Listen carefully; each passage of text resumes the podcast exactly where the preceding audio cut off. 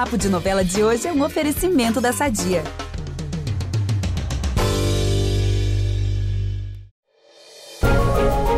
Oi, pessoal! Então, todas as atenções de Pantanal estão voltadas para o desaparecimento do jovem, que foi picado por uma cobra e está entre a vida e a morte. Eu sou o Ícaro Martins e estou aqui no FIS do Novela das Nove com informações quentíssimas. A Juma até não queria, mas ela não tinha como negar um pedido do velho do Rio e vai deixar que ele cuide do jovem na sua tapera. O velho vai fazer de tudo para salvar a vida do fotógrafo, mas a situação é bem grave mesmo. Em um determinado momento, a Juma vai até achar que o Jove já tá morto, mas o velho do Rio não vai desistir não e implora para o Jove reagir. Assim que fica sabendo do sumiço do filho, Zé Leôncio dá um jeito de voltar na hora pro Pantanal. E ainda de noite ele já parte pra mata com os peões. O fazendeiro não vai perdoar o Tibério por ele ter deixado o Jove sair sozinho para passear e, num acesso de raiva, vai demitir o funcionário. O peão enfrenta o Zé Leôncio e garante que só vai embora depois de encontrar o filho dele. E cá entre nós, né, gente? Até parece que o Tibério ia conseguir impedir o Jove de fazer alguma coisa. Ele é criança agora? Ah, eu, hein? Vamos aproveitar que estamos falando de família tudo e falar do nosso patrocinador? Há 80 anos, a Sadia leva qualidade, sabor e praticidade para a mesa dos brasileiros. Sabia que o presunto mais vendido do Brasil é da Sadia? Assim como os outros produtos da marca, ele é muito gostoso e combina com vários momentos do nosso dia, do omelete no café da manhã até a saladinha no almoço. Seja qual for o dia, seu dia pede Sadia.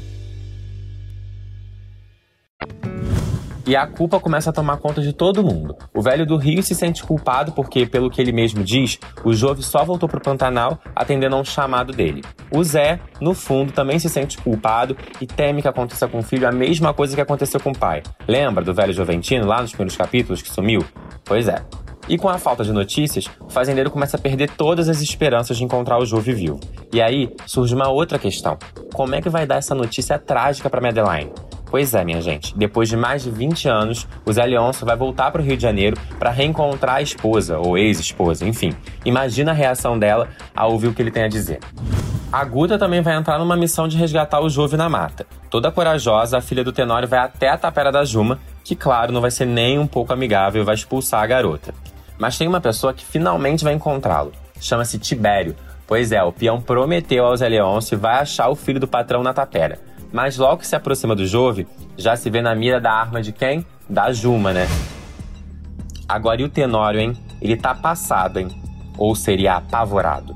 Eu não queria estar tá na pele dele agora que a Guta sabe tudo sobre o pai, que ele tem uma segunda família lá em São Paulo. E a Maria Bruaca, coitada, nem imagina a crise que tá rolando e vai chegar toda fogosa no maridão, querendo. Bem, vocês sabem mesmo que ela tá querendo, né? O Tenório não vai gostar nada da atitude da esposa e vai encher ela de grosserias. É um estúpido mesmo, né? Ai, tadinha da Bruaca, gente. Mas calma, que a hora dela vai chegar. Por hoje é só. Amanhã eu tô de volta aqui no Fiz do Novela das Nove com mais spoilers do que vai ao ar. Porque você sabe, né? Se tem capítulo na TV, tem eu aqui antes, cheio de novidades. E falando nisso, não deixa de ir lá no site de Pantanal no G-Show, que tá cheio de conteúdos especiais. Beijos!